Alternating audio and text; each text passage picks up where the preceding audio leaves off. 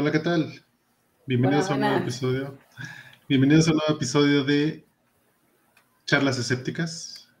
Hoy tenemos una invitada muy especial, Rocío de Cultura Soportable, eh, arqueóloga y egiptóloga y creadora de contenido en Twitch, YouTube y TikTok sobre arte, arqueología, historia.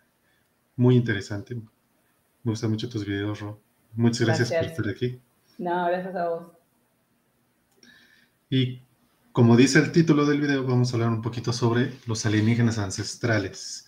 Mm. Toda esta eh, teoría, hipótesis que se hizo muy popular hace unos años gracias a History Channel. Mm. Eh, no sé si has visto alguna vez la serie o el documental. Sí, por supuesto. Creo que todos cuando fuimos más jóvenes, eh, salió hace muchos años, fue un, impacto, ¿no? Causó mucha sensación. Eh, yo lo vi antes de entrar a la universidad, o sea, eh, antes de, ser arqueóloga, y me parecía como, bueno, qué fascinante. Por supuesto, cuando uno es adolescente, creo que necesita también ciertas cosas. Pero hace poquito, eh, obviamente cuando estaba en la universidad, por supuesto que yo no consumía ese tipo de... No consumía nada, digamos, porque estás abocado en la universidad. Pero hace poquito eh, volvimos a verlo con Blanquita, la otra creadora del canal. Eh, hicimos dos capítulos y claro, ya lo ves con una distancia, con un mar de distancia. Y mm, es increíble cómo, cómo mezclan todo, cómo sale todo de contexto. Eh, hasta Blanquita explicó de cuadros, por ejemplo, con simbología cristiana, explicó que no, que no era eso, sino que era lo otro. Y por supuesto que uno después de varios años lo ve eh, de otra manera. Eh, y, sí, obviamente que mezclan, mezclan un montón de cosas. Yo me he quedado helada porque en algún punto decís, pero para, ¿cómo fue que los textos sánscritos de una guerra nuclear y un montón de cosas que están sacadas de contexto eh, por este programa, ¿no? forzando una narrativa eh, alien, ¿no? Sí, sí, sí, yo también lo vi hace muchos años, el, primer documental que sacaron en History Channel. Y dije, ah, bueno, está interesante, así como que la idea, pero ya conforme vas estudiando dices, estos están inventando y sacándose todo de donde pueden, ¿no? Mm. Eh, todas las mitologías mezclándolas con tonterías. Sí. Sí, en realidad, mira, yo entiendo por qué la gente consume eso. Yo creo que el, error de la academia en general, yo he charlado mucho con egiptólogos, con arqueólogos, el error de la academia es justamente no salir a aclarar a tiempo las cosas. Y se crea un, un embrollo, una bola de nieve impresionante. a ver, yo te soy sincera, estuve muchos años dentro de la academia. Y la visión de la academia es, bueno, no se los voy a explicar, total no lo van a entender. Hay ese mensaje. Por eso es tan importante hacer videos difundiendo ciertas cosas, porque yo no estoy en contra de las creencias de nadie, yo creo que cada uno cree lo que quiera y que yo, yo siempre le explico a la gente, que yo te diga, mira, no hay pruebas de lo que vos decís, no quiere decir que yo te niegue la posibilidad a que vos creas que hay vida en otro planeta. O sea, no tiene, por eso la gente es como que mezcla todo, no tiene nada que ver. Em, o sea, cada uno hace lo que quiere con su creencia. Lo que yo les digo es, no hay pruebas de lo que estás diciendo y además es muy fácil demostrar, eh, como vos decís, cómo mezclan culturas, cómo mezclan cosas. Em, mira, pasa mucho en situaciones donde por ahí se tiene todavía un gris, ¿no? Em, donde culturas donde hay gris, porque la realidad es que en la egiptología, en la arqueología, en Sumeria, en todas las civilizaciones hay un gris hay una, honestidad académica de decir, mira, la verdad que no se sabe mucho de esto, esto, lo otro. Y mm, de hecho hay muchas peleas entre los arqueólogos y los historiadores, entre los egiptólogos y todo el mundo, porque se mantiene cerrado. Eh, yo te diría que, por ejemplo, para acceder a un artículo de, de una egiptología, al menos que sea un artículo que el, que el creador lo quiera expandir, es casi imposible para el público amateur, para el público mm. normal. ¿Por qué? Porque yo, por ejemplo, cuando estaba en la universidad, había artículos que tenías que tener una contraseña, que tenías que estar en ese círculo. Eh, hoy justamente me contacta alguien a decirme que quiso ir a ver en México, en, este, una universidad de México, una tesis y se la denegaron, por ejemplo. Mm. Porque le dijeron, pero vos quién sos. Entonces como que me dijo, me parece que hay como muchos celos. Y yo le dije, lamentablemente sí. O sea, yo nunca me pasó eso porque tengo mis credenciales pero yo creo que la academia provoca eh, también un error eh, al decir, bueno, no importa, que piensen lo que quieran porque total no lo van a entender. Yo lo escuché muchas veces, por eso lo digo. Yo escuché muchas veces a, profesores decir, bueno, ya fue, ¿me entendés? Van a, van a pensar lo que quieran pensar, entonces no me ocupo, no me interesa. Y después tenés profesores que dicen, no, yo me vi todos los capítulos para saber, porque, porque cuando vos estás dando clase, la gente joven te pregunta. Yo he estado en clase de arqueología que la gente me pregunta. Y por supuesto está bien que pregunten, porque necesitan saber las, eh, las verdades, ¿no? Y estos programas lo que hacen es mezclar y tirar por los pelos un montón de cosas. Por ejemplo, eh, yo me acuerdo que vimos el capítulo eh, del Bhagavad Gita y, traducían unas cosas en sánscrito que yo, por suerte, la gente que estábamos ahí en el momento, yo sé traducir sánscrito, entonces le dije, no, miren, y hicimos la traducción en el momento, y les dije, esto no tiene nada que ver con lo que están, con lo que están hablando. Y por supuesto que yo te pongo jeroglíficos, te pongo signos en cuneiforme y que la mayoría de personas, ¿cuántas personas saben traducir eso? Casi mm. ninguna. Entonces, siempre estaba por ese lado, siempre estaba por ese lado. Em, por supuesto que yo, por ejemplo, me ha pasado de hablar con, con, con ufólogos y todo eso, y yo les he dicho, pero ¿por qué en vez de inventar evidencia, no se van a cosas más eh, profundas como que es verdad, es innegable que, por ejemplo, para los egipcios, para los sumerios, los dioses de ellos habitaban en las estrellas. Ahí tenés, si vos, por ejemplo, si vos querés ir a investigar algo, tenés los textos que son claros en eso. Pero después tenés esta gente que inventa directamente una escultura entera, eh, o, inventa cosas, o inventa textos, o, los traduce como, no sé, se les, se les encanta traducir y como la persona que lo está viendo no, no sabe, eh, bueno, ¿qué va a hacer? Entonces se juega con la ignorancia de las personas, ¿no? Y, yo creo que es mitad responsabilidad de este tipo de programas, pero también la academia tiene que, ponerse un poco las pilas y decir, bueno, eh, tratemos de, de, darle información a la gente, porque no está bueno tampoco la postura extrema de decir, bueno, no me importa a nadie, o sea, allá están, ¿no? Eh, eso es mi opinión, por lo menos. Claro, no ser tan cerrados. Y, pues a fin de cuentas tiene que haber una apertura para que la gente sepa estos temas y no, y no caigan en toda esta charlatanería. ¿eh? Es que la gente no está acostumbrada, disculpa, la gente no, está acostumbrada. Mira, yo el otro día subí un TikTok para probar y yo les dije, de esto y de esto y de esto no se sabe nada. Y la gente abajo en los comentarios estaba, ah, no, pero no puede ser porque y esto y se inventaban teorías hay una resistencia a decir, no se sabe y estamos investigando. Porque cuando vos como arqueólogo le dices a la persona, no, mira, no se sabe, estamos investigando, provoca o sea, como que la otra persona se pone muy irritable porque dice, ¿cómo que no lo sabes? Y no. No se sabe, lo estamos investigando, punto. En algún punto, ese no se sabe, lo estamos investigando, es igual a, bueno, vino una nave alien, este, y, todo eso, ¿no? Y después otra acusación que me hacen muy seguido en los videos, a vos te paga el FBI. Y yo le decía, vos pensás que si a mí me pagara el FBI, yo viviría como vivo. Este, hay una conspiración montada de que no, los arqueólogos de esto. La arqueología tiene muchas cosas que, son falencias, estamos todos de acuerdo. Pero una de ellas es. Eh, realmente el, arqueólogo publica como viene, porque es una persona que que ve un artículo de arqueología es un catálogo de cosas. Eh, no hay grandes teorías en un artículo de arqueología. A veces son es un catálogo de las cosas que se descubrieron. Y mm, ahí está todo, ahí está todo. Y ahí está cosa de, no, pero me estás mintiendo. No, pero vos no publicás esto porque te lo prohíbe el gobierno. No, ningún gobierno te prohíbe nada.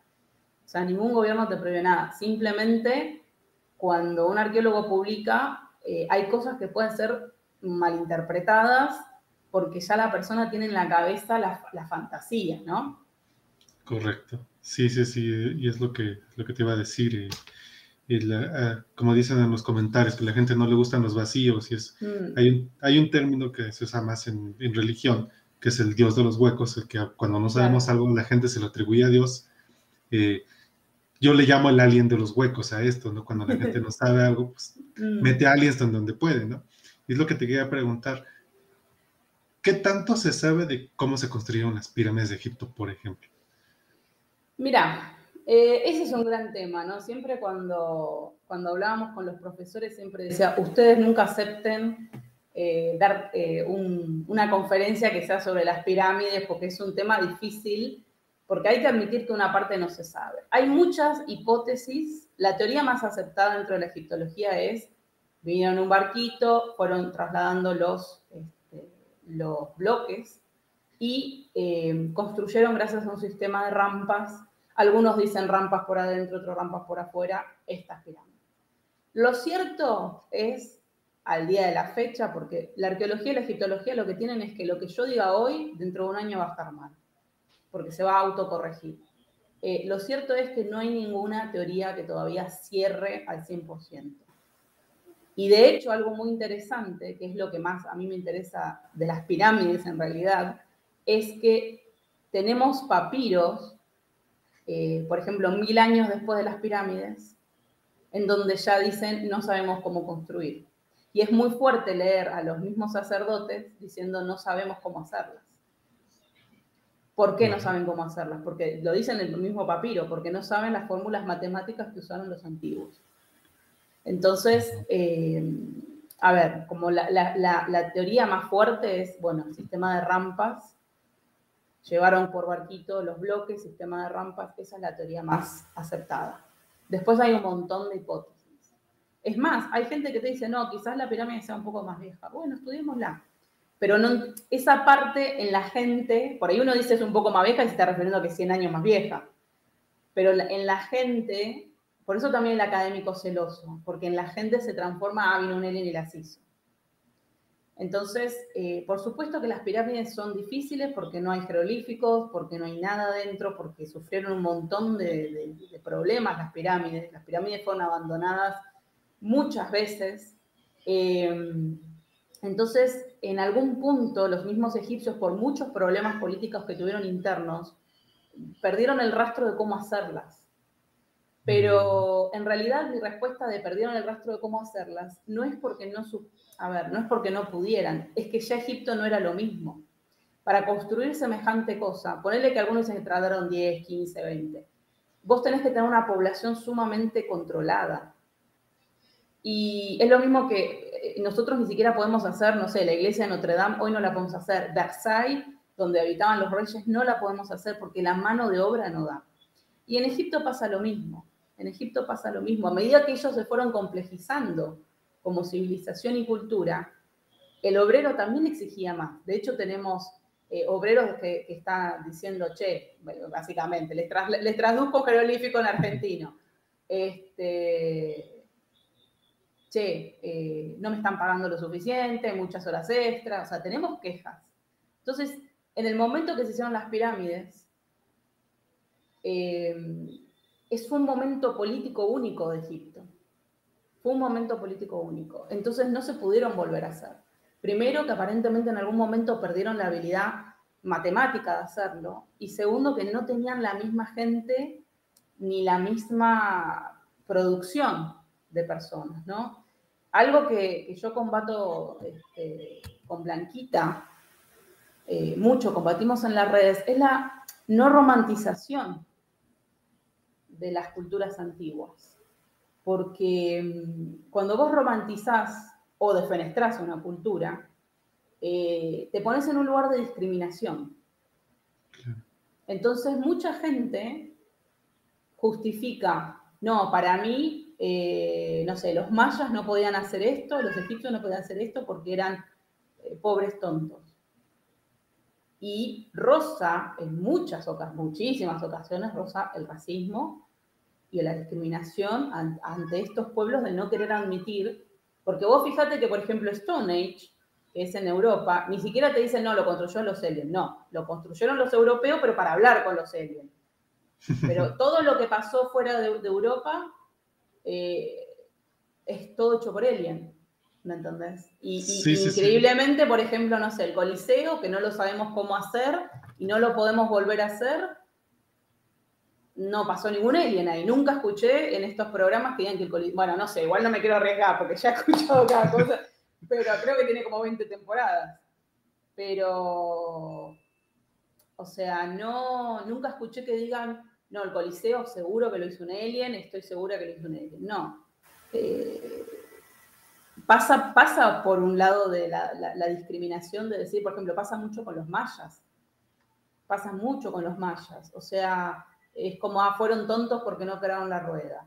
Eh, fueron tontos porque no crearon esto. Fueron, no, ¿qué sabes? O sea, no crearon la rueda porque no tienen animales de tiro, punto. Hay que aplicarse a la lógica, ¿no? Hay gente que dice, los mayas desaparecieron, se fundieron con el universo, los vinieron a buscar una nave. No, los mayas están ahí. Tuvieron inundaciones, tuvieron cosas.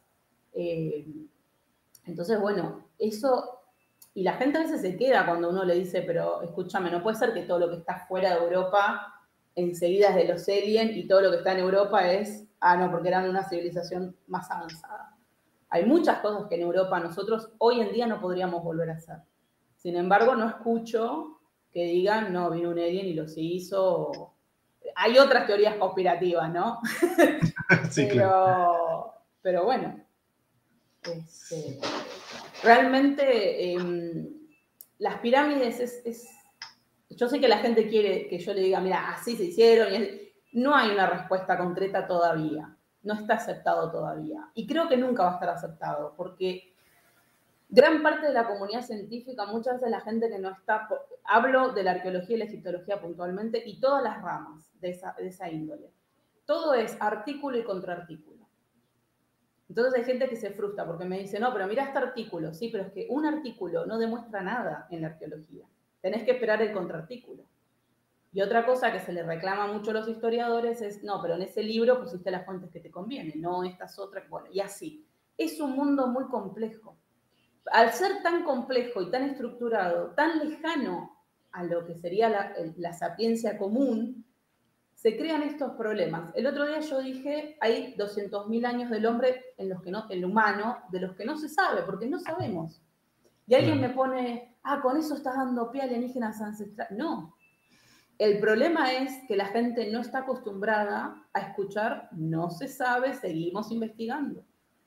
La gente no está, no está acostumbrada, no quiere escuchar esas palabras y te dicen, ah, pero entonces los científicos no sirven de nada, como si fuera que uno va caminando y encuentra todas las pruebas, ¿no? Encontrar un sitio arqueológico, mismo, miren, la gente que excava en, las pirámides o que excava em, en la Esfinge, se sigue excavando, todavía se siguen excavando. Hace poco se descubrieron varios templos, todavía no salió en publicaciones, porque los egiptólogos, para publicar al público en general, pasa mucho tiempo. Yo he visto descubrimientos hasta tres años después lo publican al público general. Porque no es interés del egiptólogo que el público general sepa. ¿Me entendés a dónde voy? Entonces, esa es la parte compleja. Y yo, por ejemplo, cuando estuve en, Guatemala, que me formé en epigrafía maya, em, les insistía con la ciencia, acá alguien puso la ciencia latinoamericana insistía con eso. Insistía en la importancia de la ciencia latinoamericana. Es tremenda que gran parte de la población piense que los mayas se fundieron con el universo o que vino una nave extraterrestre y se los llevó. Es una problemática, porque estás invisibilizando una cultura que nada que ver. O sea, ahí están, dando vueltas. Sí, sí, sí. La gente piensa que los mayas desaparecieron y no, simplemente abandonaron las ciudades, ¿no? Sí, y allá todavía. hoy en día todavía hay descendientes de los mayas en el sur de México y en Centroamérica. Totalmente. Y mm, yo creo que tiene que ver em, con esta cosa de, de la discriminación que tiene la gente adentro de pensar que los antiguos eran tontos. Entonces, nosotros sabemos los últimos 5.000 años y lo sabemos, entre comillas, porque tenemos textos porque hay epigrafía que lo avala. Pero todo lo demás son suposiciones y suposiciones, y por eso hay artículos y contraartículos. Y al no pasar la información completa, dejas estos huecos para que la gente diga, ah, bueno, pero no, el arqueólogo está, eh, pago por el FBI, no sé cuántas cosas se imaginan. Si es ahí eh, Egipto, se imaginan, ¿viste? Que voy a decir, pero no sé qué, piensan, ¿no? Hay una fantasía con el trabajo del arqueólogo, hay una fantasía con el trabajo del egiptólogo. Y si supieran que el trabajo del egiptólogo justamente a veces es discutir durante 15 años un jeroglífico.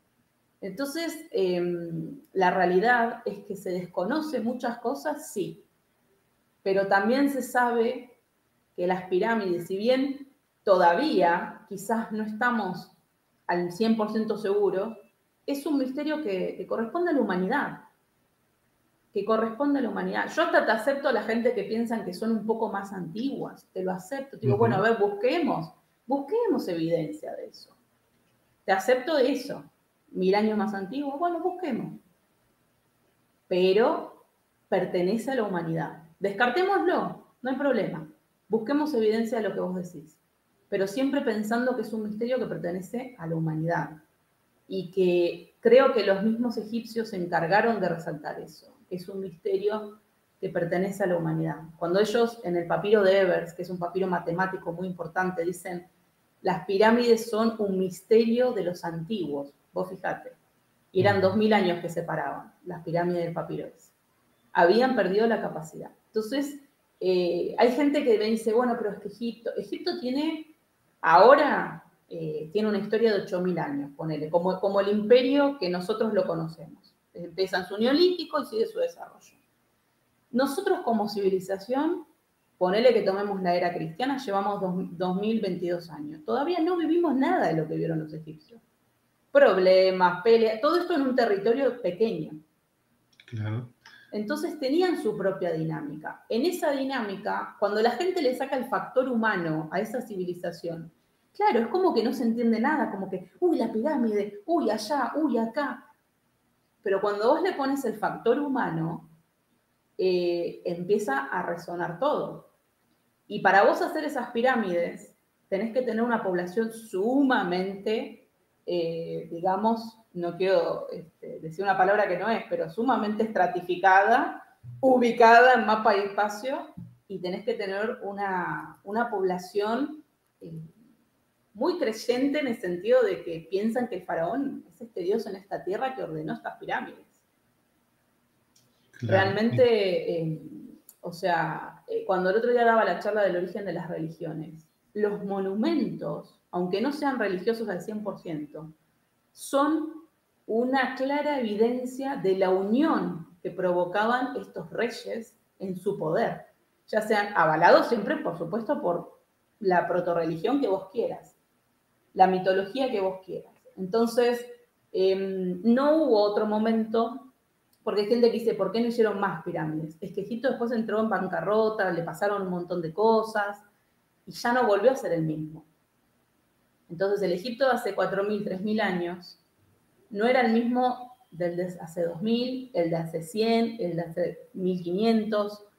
Eh, y simplemente no lo, como los mayas que tuvieron que abandonar sus ciudades y no las pudieron volver a levantar porque después estuvieron las peleas intercontinente, vino la colonización, no se pudo volver a levantar. A los Sumer, por ejemplo, los Sumer, los Sumer son muy usados en alienígenas ancestrales. ¿Qué pasa con los Sumer? De todas las lenguas que yo traduzco, el cuneiforme es una de las más difíciles. ¿Por qué? Primero que las tablillas son muy chiquitas, muy pequeñas. Y segundo, que hay muy poca gente que traduce cuneiforme, muy poca gente. Hay más gente que traduce acadio, que es la lengua de los acadios, que la gente que traduce cuneiforme. Y es muy fácil reinterpretar los textos como a vos se te encanta si la gente no sabe. Si la gente no sabe. Entonces, los Sumer, como de los Sumer no tenemos la misma información continua que tenemos de los egipcios, se puede decir cualquier cosa porque no tenemos tanta información ni epigráfica ni arqueológica que tenemos de los egipcios. Los Sumer vinieron los acadios, los babilónicos, así, siempre estuvieron en guerra. Entonces fue un territorio que todo el tiempo se va transformando. Egipto, en cambio, es un bloque. Son 5.000 años en donde pasó de todo, pero al mismo tiempo ellos tratan de sostener las mismas religiones, los mismos poderes. Entonces la historia se cuenta de otra manera. Y alienígenas ancestrales, por ejemplo, me acuerdo del capítulo que vimos todo el tiempo, estaba con el tema de los sumerios y que los, no sé qué, los, bueno, em, ¿cómo se llaman estos que están de moda ahora? Ah, se me fue el nombre. Los reptilianos, los grises, los Illuminati. Los Anunnaki. Los Anunnaki. Bueno, y los Anunnaki, que yo ya lo hice un, un video en TikTok eh, poniéndole, por eso para mí es importante poner la epigrafía siempre, porque la persona puede ver lo que yo estoy diciendo, porque si no suena como medio lejano, ¿no? Yo te hablo del cuneiforme, o decís, ¿qué será? En cambio, cuando te pongo la epigrafía, podés no estar de acuerdo con mi contenido, pero está la epigrafía, o sea, está la evidencia epigráfica. Em, entonces yo expliqué por qué, pero se derivó totalmente a otro lado, ¿me entendés? Se derivó totalmente a otro lado. Algo que se había traducido, eh, sí, por supuesto, los Anunnaki, hubo un momento que para los sumerios vivían en las estrellas, sí, punto y coma. En ningún momento dijeron que vinieron, que conquistaron no sé qué cosa de los reptiles. Todo eso no está. ¿Me entendés? Está, sí, vinieron de las estrellas, sí, pero también tres tablillas después te dicen que en realidad no, que vinieron del centro de la Tierra, y tres tablillas después te dicen que no, que en realidad vinieron y se quedaron del barro. Entonces hay que entender la mitología y las religiones. Hay que entender la mitología y las religiones. La gente es muy literal. La gente es muy literal. En todas las mitologías, esto mira, la mitología más fácil que lo podemos observar porque el, sánscrito lo que tiene de bueno, el sánscrito para la gente no sepa, es de la, región indoeuropea, ¿no? Y el sánscrito sobrevive en el neosánscrito, que es el hindi, digamos, de los hindú. Entonces es muy interesante porque uno puede retrasar todo. En el sánscrito, en los textos que tenemos, por suerte, nos aclaran cómo funciona su mitología y la metáfora que hay en esa mitología. Porque la gente se toma muy literal y se va transformando las mitologías. Hace 3.000 años, las culturas indoeuropeas tenían una forma metafórica de llamar a los dioses que fue después se, hizo literal. Eh, la religión hindú, por ejemplo, ahora es literal. No es que piensan que, por ejemplo, Ganesh, que es el dios con la cabeza de elefante, es una metáfora de la inteligencia. O sea, gran parte de la población hindú piensa que hay una persona caminando con una cabeza de elefante. Entonces, esas son cosas, esas son cosas de la propia religión y el propio sistema de creencias, que es muy interesante, es muy interesante. Y así como yo pienso que, que por ahí uno se siente solo y piensa, bueno, ¿Qué es lo que hay más allá? ¿Está Dios? ¿No está Dios? La gente dice, ¿quién hizo esta pirámide? No puede ser. Si de los egipcios, porque vos qué imagen tenés si yo te digo Egipto, el Sahara, gente con paños y así, con un martillo y un cincel. Entonces, ¿cómo hizo esa gente eso? Muy, muy poca gente sabe que las pirámides estaban rodeadas de vegetación, de verde. Egipto era verde en ese momento. El clima cambió, las cosas cambiaron. Y algo que yo combato mucho es que la gente piensa que, claro, que Egipto fue esta cosa inamovible y este desierto durante 5.000 años. Y eso ya sabemos, gracias al paleoambiente, que no fue así. Eh, entonces, yo pienso que tiene que ver con la imaginación de las personas, pero es 50% culpa y 50% culpa de la academia por no tomarse el tiempo, por subestimar al otro y no querer aclarar eh, los temas. Por supuesto que ahora con Internet con las redes sociales, con YouTube, con TikTok. Hay muchos más profesionales aclarando, muchos más. Yo cada video que hago desmintiendo eso, algo alien, siempre comentarios de no, pero a vos te paga el gobierno, no, pero igual no me cierra. Te pongo, y hay uno que le dije, pero escúchame, te puse la imagen y el jeroglífico, o sea, ¿qué más te puedo poner? Y me dice, no, pero para mí estaba Photoshop. Bueno, ya está, o sea, llega un punto hasta, hasta uno, uno llega, y yo le dije, mira, ¿sabes qué? Pagate el viaje a Egipto, cuando lo tengas en la cara te vas a dar cuenta. Porque esta gente lo que hace es photoshopear muchísimo. Claro. En Egipto está el famoso, eh, el famoso glifo ese del helicóptero, no sé qué. Bueno, yo lo desmentí en un video. Y había gente que me ponía, no, pero eso es porque la perspectiva. Lo tuve acá, yo sé lo que te estoy diciendo. ¿Me entendés? Porque en las fotos no se ve, las, las truquean. Me pasó con los gigantes. Me pasó con los gigantes. Hicimos un, vivo de una hora hablando de por qué realmente es imposible. A mí me encantaría que existan los unicornios y los gigantes. Con el mundo que tenemos, sería súper interesante que existan los gigantes, el unicornio, no sé cuántas cosas. Pero la evidencia que tenemos es contraria. La evidencia que tenemos. Es más, es mucho más probable en el, índice de probabilidad que exista un unicornio que exista un gigante en la Tierra como lo tenemos.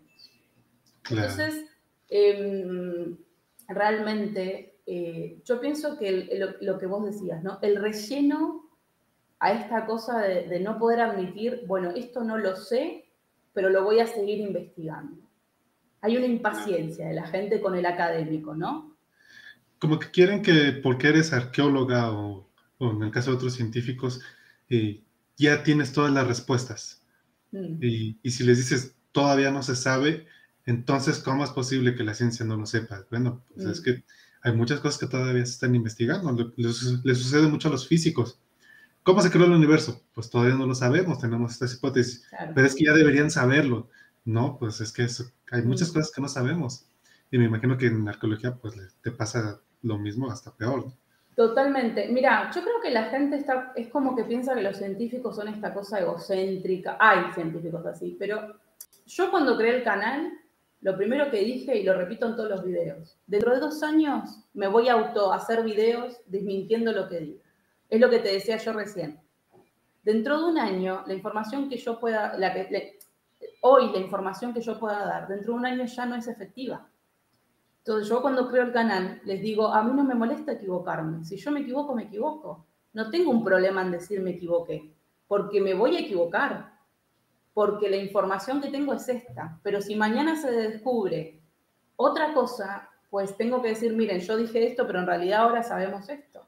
Y no hay problema con eso. El problema es que la gente, sobre todo la gente por ahí que se pone como muy pesada con los temas, no permite que el científico haga su, proceso.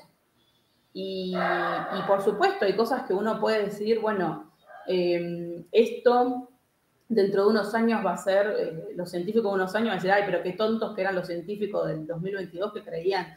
Y va a pasar y está bien y hay que asumirlo y es sano. Es sano decir, Miren, chicos, la verdad que esto, estos, no sé, 50.000 años, hay tres cuevas por ahí y no sabemos más. ¿Me entendés? Eh, no sabemos más que esto. Yo, eh, me parece mejor ser sincera y decir, miren, no se sabe, sigamos investigando, sigamos apoyando a los científicos a investigar, a decirte, no, sí, porque la punta esta, cuando en realidad no significa nada. ¿Me entendés? Y yo pienso, como vos decís, hay una sobreexigencia de la gente, de los, científicos, como si fuera que los científicos tenemos todos, viste, el, laboratorio que tienen en Harvard, eh, viste, una cosa impresionante. Eh, a ver, los científicos hacemos lo que podemos, sobre todo en Latinoamérica se hace lo que se puede. Eh, yo sentí una diferencia clarísima cuando estuve en, en las universidades francesas a cuando pasé a Guatemala. No la calidad de científico, pero te das cuenta la plata. ¿Te das cuenta? ¿Me entendés? Y mm, al científico latinoamericano se lo desprestigia mucho. Al científico latinoamericano se lo desprestigia muchísimo. Imagino que normalmente es el de Estados Unidos, el europeo, ¿no? Sí, sí, siempre es Estados Unidos europeo.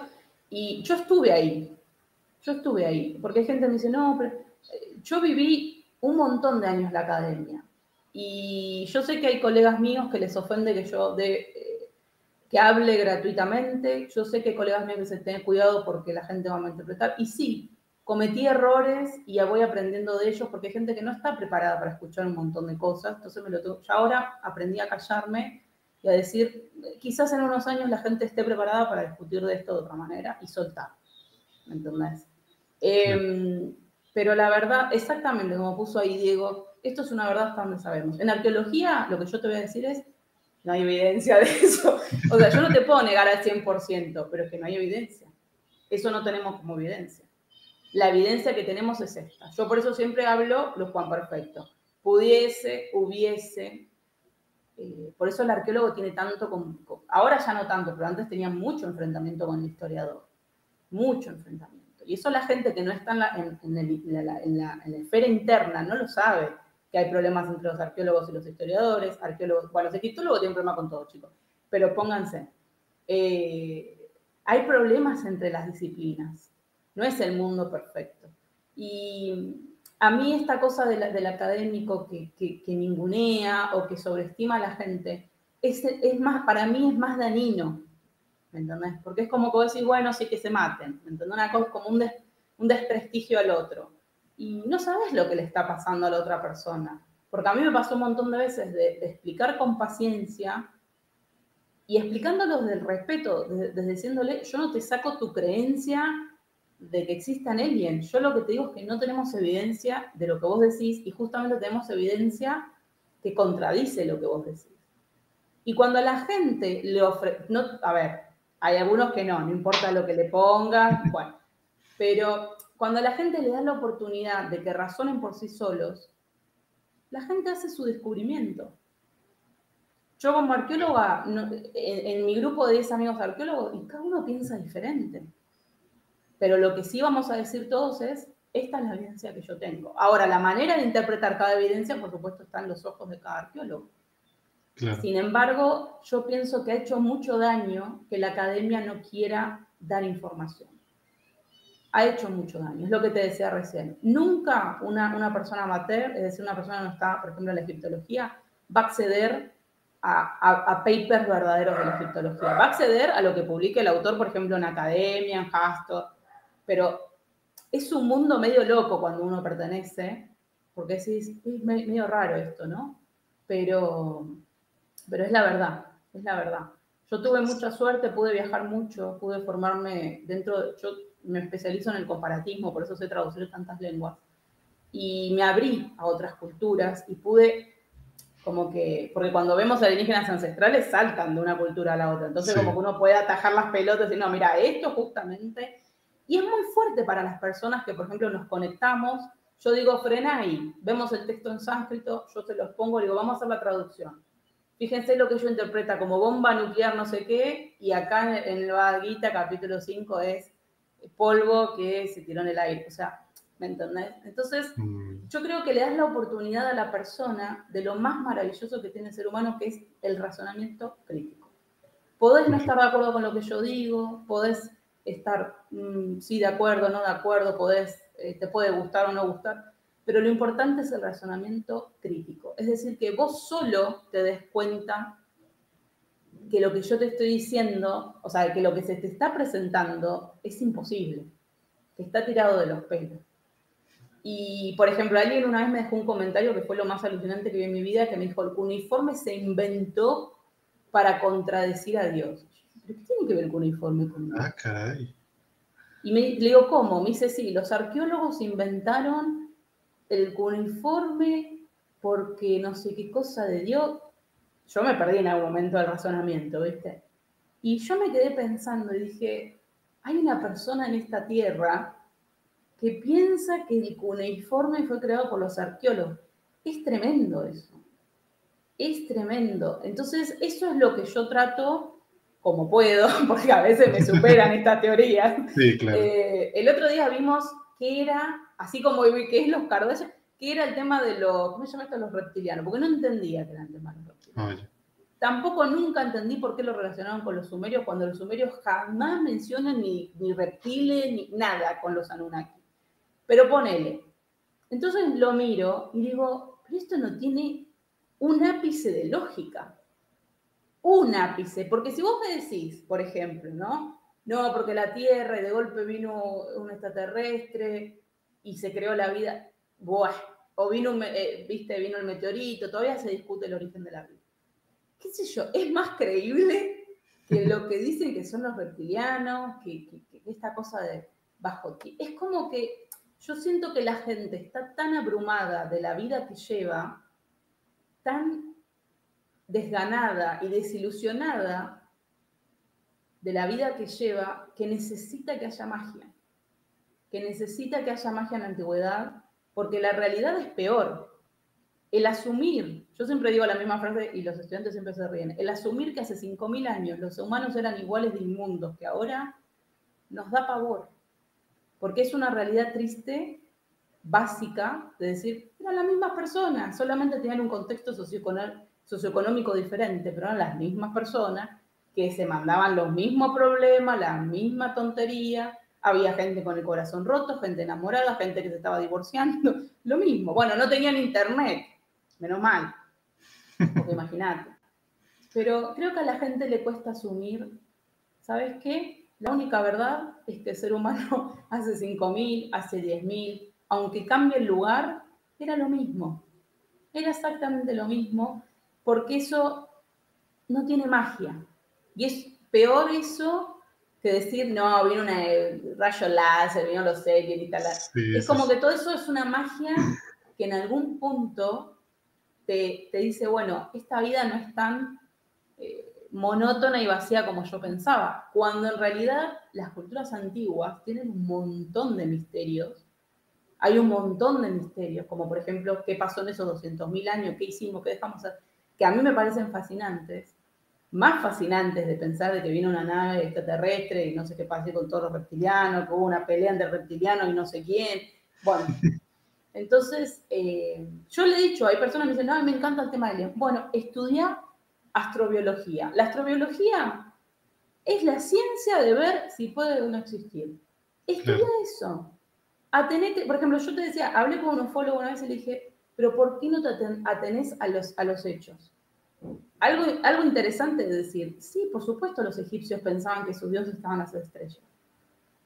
Eso es interesante, pero eso no tiene nada que ver con, no, sé, todas las cosas que se armaron después, ¿me entendés? Sí, claro. Em, que nos visite, ponele, yo le decía a él, que nos visiten nada, lo que vos quieras. No tiene nada que ver con las pirámides, no tiene nada que ver con Stonehenge, no tiene nada que ver con eso no sé, querés creer que nos visita, está todo bien, yo no me voy a meter con esa creencia. Pero sí pienso que el ser humano tiene que decir, esto es un misterio de la humanidad y a la humanidad le pertenece y tenemos que seguir investigando. Y yo entiendo la frustración de la persona que diga, pero ¿cómo? No tenés la Es como que el científico, como decías vos, me la tengo que saber toda, yo sé todo. No, entonces yo siempre digo en las redes, chicos, me voy a equivocar, mi información dentro de un año va a estar obsoleta. Y a veces digo un año y es un mes. Y cuando divulgas ciencia, tenés que estar asumiendo el rol de decir, en algún momento me voy a equivocar con lo que divulgo. Y va a venir alguien y me dice, no, mira, se acaba de encontrar esto. Y así es como tiene que funcionar, porque cuando sacas el ego de la ciencia, se avanza también.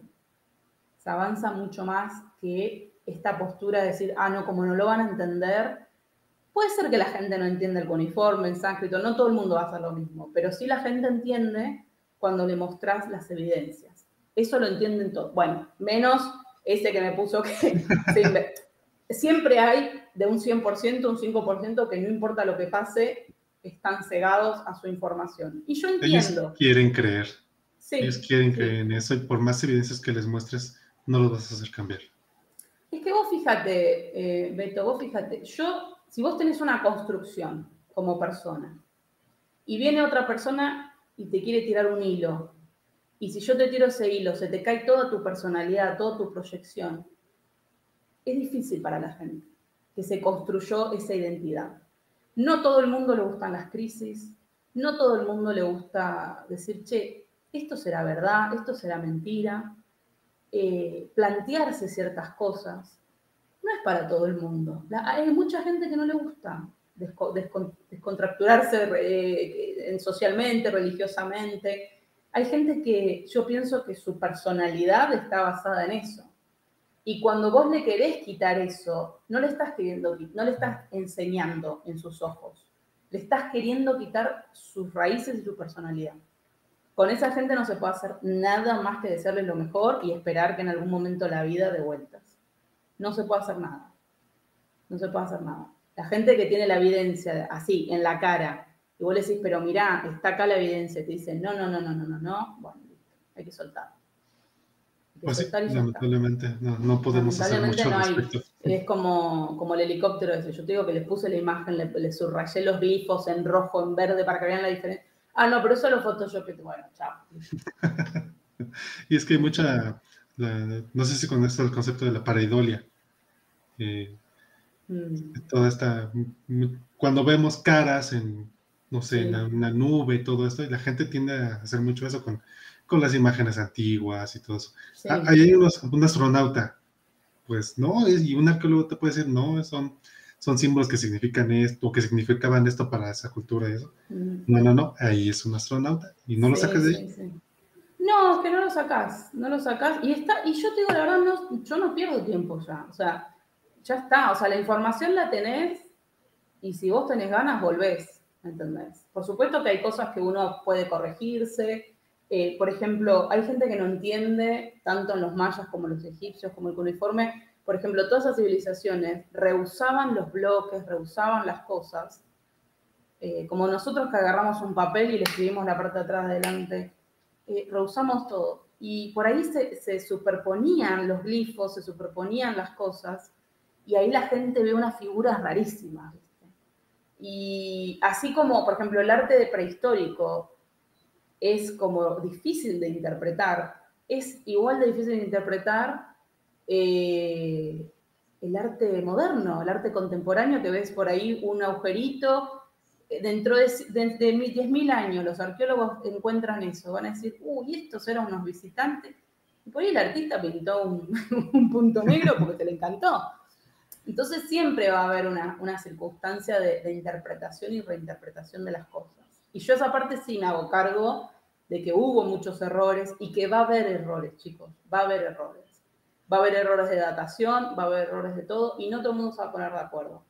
Ahora, hay ciertas cosas, yo me voy a las ciertas cosas puntuales, hay ciertas cosas puntuales en donde ya te puedo demostrar muy bien, che, mira, esto no es así, y la gente sigue y sigue, bueno, listo.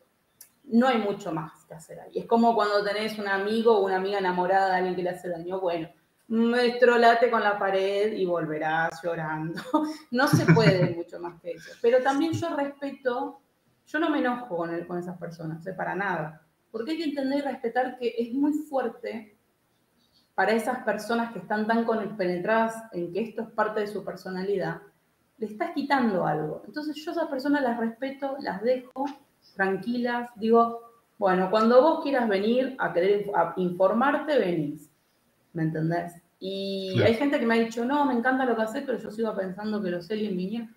Bueno, pensá lo que quiera, porque, a ver, el pensamiento es libre eh, y gratis. Entonces, pensá lo que vos quieras, no hay problema. Lo que a mí me, lastima como arqueóloga es que eh, todo es, o sea, que no le quieras, que le quieras sacar el crédito a la humanidad. ¿me entendés? Yo entiendo que la humanidad nos desilusiona. Yo sé que uno mira a su alrededor y dice, pero qué mundo de miércoles que vivimos. Pero es el que es, es el que hay. Y yo sé que a todos nos gusta eh, imaginarnos y fantasear. Es como cuando imaginamos la pareja ideal y después nos conformamos con el menos malo. Bueno, así es la arqueología, chicos. así es la arqueología. Nos conformamos con lo que tenemos y con la evidencia. El resto es, no tenemos evidencia para eso. Lo que tenemos es esta evidencia no se puede decir nada más ni nada menos que eso, lamentablemente. Claro, ya lo demás puede caer en especulaciones o hipótesis, pero como lo, que ahorita me dijiste me, es lo que yo siempre les digo cuando hablo de este tema, eh, ese menosprecio a la humanidad mm. muchas veces. Eh, ¿Cómo, ¿Cómo, es posible? Piensan que la humanidad no es posible de obtener conocimientos, de hacer cosas grandiosas sin ayuda superior, llámese aliens o llámense eh, dioses a veces. Mm. Pero sí es mucho esta idea de que, ¿cómo es posible que el ser humano haya pasado de nómadas a construir grandes cosas? Bueno, pero no estamos hablando de un periodo de 200, 500 años. Estamos hablando de miles de años que pasaron para que pudiera pasar eso. Sí, la gente, por eso yo te digo, cuando vos a la gente la pones en un mapa, porque el problema es que cuando nos enseñan en la secundaria, viste que nos enseñan todas las culturas así, nadie entiende nada. Cuando vos a una persona lo ubicás, le decís, mira, nosotros conocemos, conocemos entre comillas, mejor los últimos 8.000, ponerle 5.000 años, de 200.000 años del, Homo sapiens. Totalmente. De 200.000 años conocemos 5.000. Y ahí la persona se queda abrumada porque dice, ah, no te la puedo creer. Porque la gente piensa que, o sea, que sabemos mucho más. Y yo entiendo que hay un desencanto por decir, uff, esta civilización que nosotros tenemos es, una miércoles, ¿no? Como vos decís, hay gente que se aferra. Eh, el otro día hablábamos con alguien, eh, sin meterme en las religiones modernas, pero digo, es increíble que se sostuvieron dos mil años. Es increíble que seguimos arrastrando cosas. Y, pero ¿por qué no, no se van a sostener dos mil años si los egipcios sostuvieron su, su mitología cinco mil años? Hasta que tuvieron crisis, hasta que tuvieron las cosas la gente necesita eh, que para cuando uno le explica las cosas tenga este costado mitológico. La mitología en la antigüedad tenía dos eh, funciones. Religiosa, es decir, de control religioso, pero también de transmisión de, pensamiento. Por ejemplo, el, el, sacerdote egipcio, ustedes saben que la gente común no sabía ni leer ni escribir en Egipto, solamente eran sacerdotes. Entonces venía el campesino, el campesino podía observar los ciclos de la naturaleza, ¿no? Ustedes saben, cuando estás en el campo, puedes observar, sabes que llueve, sabes que esto. Lo que no sabía el campesino era por qué pasaban esos fenómenos. Y el sacerdote, ¿qué le explicaba? Bueno, el dios agua asciende a los cielos, pasan cosas y se transforma en el dios de la lluvia. La mitología tiene esa función de transmisión oral. Eso pasó en todas las culturas antiguas. Entonces, porque estaba mezclada la religión con las matemáticas, con la ciencia, no se podía separar. Y yo pienso que siempre explico lo mismo, el ser humano divinizaba la naturaleza porque dependía de la naturaleza. Cuando el ser humano no necesitó más a la naturaleza, necesitó un Dios omnipresente y omnipotente, porque no podía estar al mismo nivel que todos nosotros. Claro. Yo ya sé cómo se hace la lluvia, yo ya sé cómo se hace esto. Necesito a alguien, una figura superior. ¿Me entendés? Y cuando en algún punto alcancemos esta figura superior por algún motivo, se va a crear un ultra mega, ¿me entendés? Universo. y, así, porque siempre esa necesidad paternal, como decimos, eso es un enfoque más sociológico, pero yo que trabajo, trabajo, trabajo todo el tiempo comparando mitologías, es un enfoque paternal. Por algo en las civilizaciones antiguas estaba el padre y la madre en el fondo es algo muy psicológico. Con esto no desprestigio a nadie, ¿eh? es muy psicológico. Es sentir que te cuida un padre y sentir que te cuida una madre. Y sobre todo un padre porque es una figura que nosotros como civilización tenemos de autoridad y de protección. Con mi padre no me va a faltar comida, con mi padre no me va a faltar dinero, con mi, mi padre me cuida. Bueno, todas esas cosas psicológicas están en la ciencia, están reflejadas. Hay, hay arqueólogos que se van de mambo y se olvidan que están investigando humanos yo lo he visto, se olvidan que están investigando humanos con el, con el lío cósmico que es estudiar un ser humano y se van del otro lado, entonces ya no empatizan con la gente, ¿no? ya no empatizan. Mm. Y yo creo que Alienígenas Ancestrales juega con eso, juega con, bueno, la gente no sabe, la gente no sabe traducir cuneiforme, la gente no sabe traducir jeroglíficos, la gente no sabe esto. Y como te decía, yo cuando era adolescente me cagaba de risa y me, me parecía como recopado el programa. Y cuando lo volví a ver dije, ¿qué? no, no me acordaba de todo eso, ¿me entendés? Como que no me acordaba de todas esas historias. Y, yo digo, ¿para qué inventar de esa manera si tenés para hacerte un programa de, ¿acaso los egipcios creían en, que alguien habitaba en las estrellas? Y podés traer egiptólogos que hablen del tema de la, la, la arqueoastronomía. Es muy importante para ciertos desarrollos. Y tenés gente que te va a hablar de ese tema sin ponerte una sola vez la palabra alien. Entonces, yo pienso que se juega con esto de que estamos todos aburridos de la vida que tenemos, de que estamos todos buscando, por ahí alguien que no cree en Dios, pero dice, no, estoy seguro que fueron los aliens, o no creen los aliens, pero cree en, Dios, o cree en la Matrix, o cree, cada uno va a creer en lo que quiere y va a poner su creencia en eso, ¿no? O no creo en nada. Em, sin embargo, hay que asumirnos como humanidad, es decir, esas pirámides están ahí, fue un ser humano igual que yo en algún momento que la construyó, antes que eso otra cosa. Y, yo pienso que, todo ese hueco que el científico dice, mira, la verdad que todavía no tengo pruebas, es donde estos programas se abusan y hacen unas cosas. Eh, yo, por ejemplo, el otro día investigué un poco el tema de, Muy, ¿cómo es la otra isla? Eh, espérate, Muy y, bueno, otra isla, no sé, ahí y supuestamente estaban en, un texto en sánscrito y había una guerra nuclear. Y yo dije, ¿qué? Ay, Lemuria. yo dije, pero si Lemuria es algo del siglo XVIII, Mu es algo del siglo XIX, ¿qué tiene que ver con los textos en sánscrito? En ningún lado en texto en sánscrito ni existe Lemuria, ni existe Mu, ni nada, ¿me entendés? Y, y yo digo, qué increíble que, que hayan mezclado tanto. O sea, es, un poco aberrante, ¿no? Porque vos decís, ¿por qué haces eso si los textos en sánscrito son súper interesantes por sí solos? Claro. ¿Por qué esa necesidad?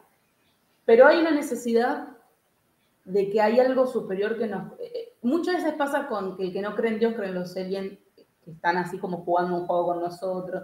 Bueno, y por supuesto que, como te decía, y lo repito, yo no ataco las creencias de nadie, pero no hay evidencia de absolutamente nada. Y cuando vos ves ese tipo de programas, cómo mezclan todo, mezclan un diluvio que pasó en los mayas en el año 900 después de nuestra era, con el diluvio babilónico, o sea, el, diluvio sumerio del año 4000 o 5000. No tiene que ver. Y yo he visto científicos reproduciendo esto, cuando no tiene que ver. No tiene que ver.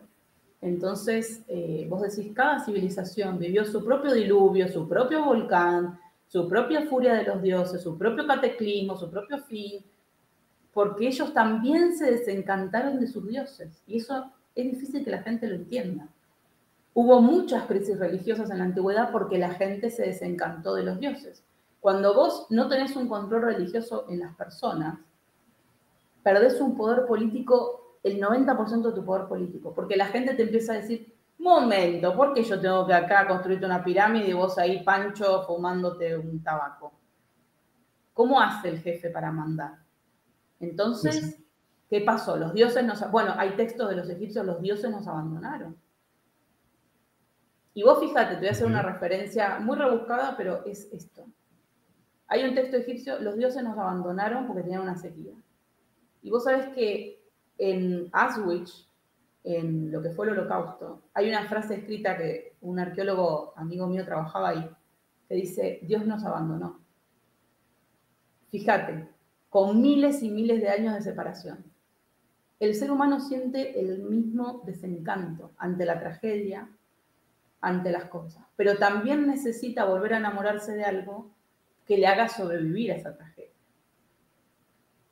En algún punto fue la naturaleza, una vez que supe, racionalicé y controlé la naturaleza, necesito pasar a este otro Dios. Y así. Y así va a ser sucesivamente, porque no podemos lidiar con la realidad que es esto somos y esto vamos y, esto es. yo no sé, por supuesto, yo no me puedo sentar acá y decir, sería muy eh, hipócrita de mi parte decirte, ah, no, porque después cuando te morís pasa. No, yo qué sé cuando nos morimos qué pasa. Lo voy a averiguar cuando me muera, no sé.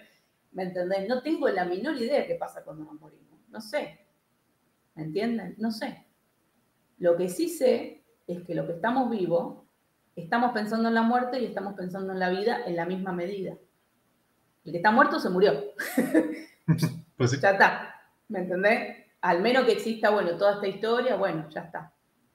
Pero se murió, se terminó abono de las plantas somos. En cambio, el que está con vida está pensando en la muerte, en, el hecho... Mira, hay gente que te puede discutir si Dios existe, si Dios no existe. Lo único que no te puede discutir nadie es que la muerte existe. La vida y la muerte, el nacimiento y la muerte existen. Eso no te lo va a discutir, bueno, nadie, ¿no? Bueno, no sé. no me quiero meter, no sé. Hay de todo. Hay de todo. Para cada roto un descosido. Pero bueno, hay una muerte física, vamos a decirlo así, hay una muerte física. Esa muerte física es sumamente violenta. Es sumamente violenta. Porque nadie está preparado, viste, para esa muerte. Y yo siempre pienso, este es mi pensamiento, que las religiones eh, y algunos textos mitológicos responden, es que en realidad es así, responden muchísimo más a la muerte que a la vida misma. Mm. Porque como a la gente ahora le preocupa la muerte, hace 5.000 años atrás la gente le preocupaba la muerte. Mucho más que ahora porque, viste, vos ibas caminando, te picaba un escorpión, te agarraba viruela, chao. Ahora tenemos un montón de vida, por eso se crearon todas estas cosas como TikTok, Twitter. Necesitamos rellenar porque tenemos muchas horas de nada misma. Y todas estas cosas, todas estas cosas, esos agujeros que crea la muerte en, el inconsciente, eh, hacen que el ser humano empiece a estructurar cosas, ¿no? Y de hecho, la arqueología tiene toda una rama que es la arqueología funeraria, que es súper importante dentro de la arqueología, porque cómo, cómo una civilización trata a sus muertos, te dice cómo los trataban en vida. ¿Me entendés? ¿Qué importancia le daban a la vida, no? Y, todos estos eh, programas, cuando agarran, por ejemplo, un montón de textos egipcios, yo digo, la gente no entiende que el 90% de los textos egipcios hablan de la muerte, de un proceso que pasa en la muerte. Por ejemplo, hay un programa que me acuerdo que vimos que decía, no, porque el alma va en una nave espacial a no sé dónde. No, no dice eso. Sí dice, por supuesto, que uno lo puede interpretar como quiera, dice sí, eh, que el alma hace un proceso para llegar a su Dios, lo que sea. Depende del momento egipcio. Pero no habla de la vida, habla de un proceso de la muerte, habla de un proceso del más allá. Casi todos los textos que citan ahí son del muerte, son libros de la muerte. Por ejemplo, el otro día me pasó una, que la chica, una chica me decía, no, yo en una meditación lo vi a Anubis. Y corré, porque Anubis era el dios de la muerte, corré. ¿Qué haces ahí? ¿Me entendés? Tienen esta, estos, shows confunden a la gente en los roles, ¿no? De, lo, que significa, porque los dioses son arquetipos también. Estos programas lo, ponen muy literal. Por eso te decía, la mitología, que es matemática en su base, tiene una función doble reparto información y al mismo tiempo tengo poder político y religioso. Entonces, cuando vos entendés la mitología de este punto, aunque tenía un profesor y yo estoy de acuerdo que siempre decía, detrás de cada este, mitología hay un poquito de realidad, algo que les pasó, eh, hay que entender que las personas necesitan la mitología, necesitan este tipo de cosas. ¿Por qué el humano necesita este tipo de cosas? Es una gran pregunta que yo te, doy mi opinión, lo que te decía recién, desde el punto de vista arqueológico. Los arqueólogos no somos psicólogos, yo no soy psiquiatra, pero desde el punto de vista arqueológico, como uno ve lo obsesionado que estaban los antiguos con la muerte, te das cuenta que, así como ahora hay personas obsesionadas, che, habrá algo al final del camino, habrá un Dios, habrá alguien que te reciba, hace 5.000 años era igual. Hace 5.000 años era igual. y esos textos que nosotros tenemos de la muerte, tanto en la antigua Sumeria como en los mayas, como los egipcios, son textos que ellos mismos dejaron de usar en un momento, después vuelven a recuperar, porque las mismas civilizaciones se van desencantando. Una vez me preguntaba alguien, ¿habrá habido ateos en Egipto antiguo? A mí me cuesta imaginarlo porque digo, estaban muy atravesados por su religión. Pero seguramente que en 5.000 años alguien se paró y dijo, che, yo no creo. Seguro. Seguramente. Pero no van a escribir en una, en una pared los egipcios con el valor que tenía un jeroglífico para ellos. No van a escribir, uy, Pirulo dijo que era ateo. No les importaba. No les importaba. Entonces, em, realmente hay que entender de qué escribían estas antiguas civilizaciones. No es como ahora que todo el mundo está opinando de todo 24 sobre 7, que TikTok, que Twitter. No, hay, no había esa sobrecarga de información. La gente que no sabía leer y escribir por eso los egipcios pintaban las cosas. Porque las personas que no sabían leer y escribir veían la escena y decían, ah, listo, el faraón ganó la guerra. Aunque era por ahí mentira. Los egipcios mintieron mucho también en sus mensajes políticos, como todo lo político. Claro. Entonces, em, ya, si hace, cinco, hace 3.000 años le mentían a los mismos egipcios, diciendo, sí, ganamos la guerra, ¿qué, o sea, imagínate ahora, imagínate ahora que la gente se lo toma literal, ¿no? Se lo toma literal.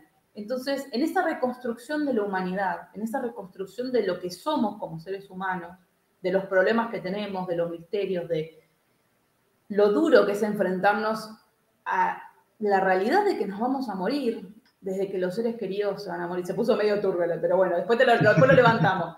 Pero es la realidad, y la realidad choca y es violenta porque es una realidad que es intangible, no lo podemos cambiar hasta que se inventen los zombies no lo podemos cambiar. Entonces, em, a mí me parece que es, eh, esos programas especulan con eso, a veces, especulan con eso y por supuesto que son una desinformación caminada con patas.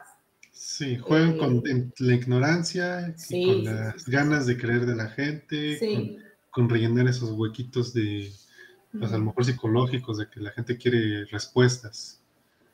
Sí, Sí, sí, sí. Sí, es que está eso que decías vos, la sobreexigencia de, ¿cómo que no sabes cómo son las pirámides? Ya, dámela.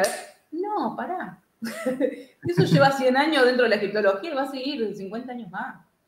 Es así. Em, yo creo que va a ser muy, por supuesto yo se los anunciaré, pero va a ser muy difícil el día que digan, bueno, no, esto es lo que la comunidad egiptológica cree, ¿no? Eh, porque una cosa es lo que la gente ve por afuera y otra cosa es lo que se dice adentro, lo que se charla adentro. Y, por ahí la gente se, centra en los egipcios, se centra en, en Stone Age, se centra en los sumerios, pero no ven lo otro, se pierden el misterio de lo otro. El misterio de decir, che, ¿qué pasó en estos 200.000 años? ¿Dónde fuimos? ¿Por dónde vinimos? ¿Qué hicimos? ¿no? Como seres humanos.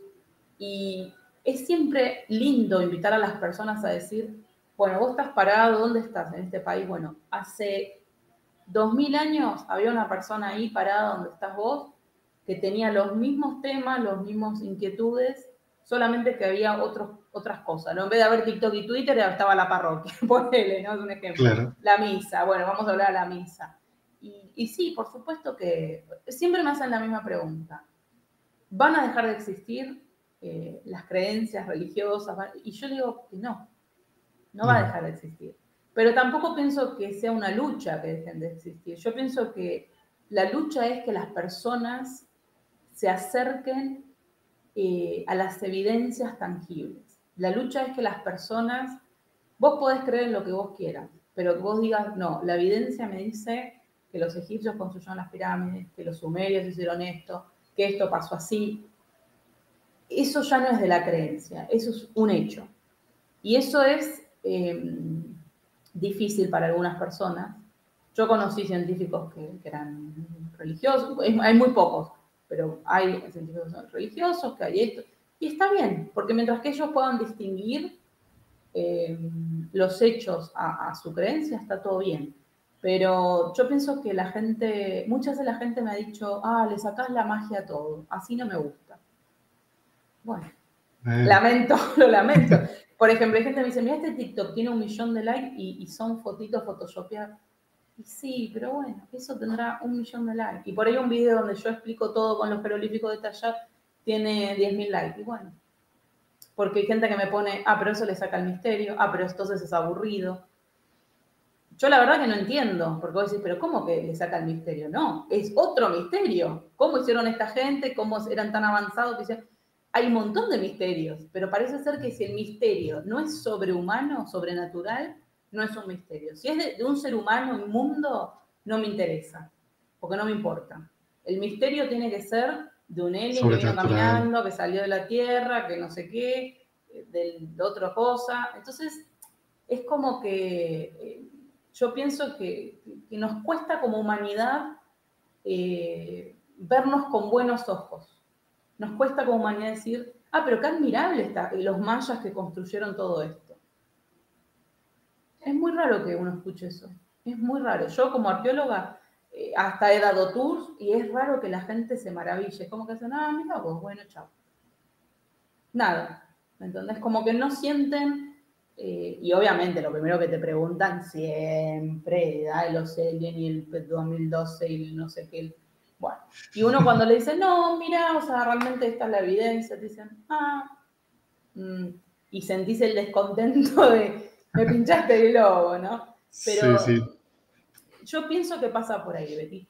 Eh, yo pienso que pasa por las ganas de que tiene que haber algo más, algo misterioso y maravilloso. Y es una lástima que la gente nos diga, la gente de la antigüedad es misteriosa y maravillosa, y tenemos que ver qué pasó.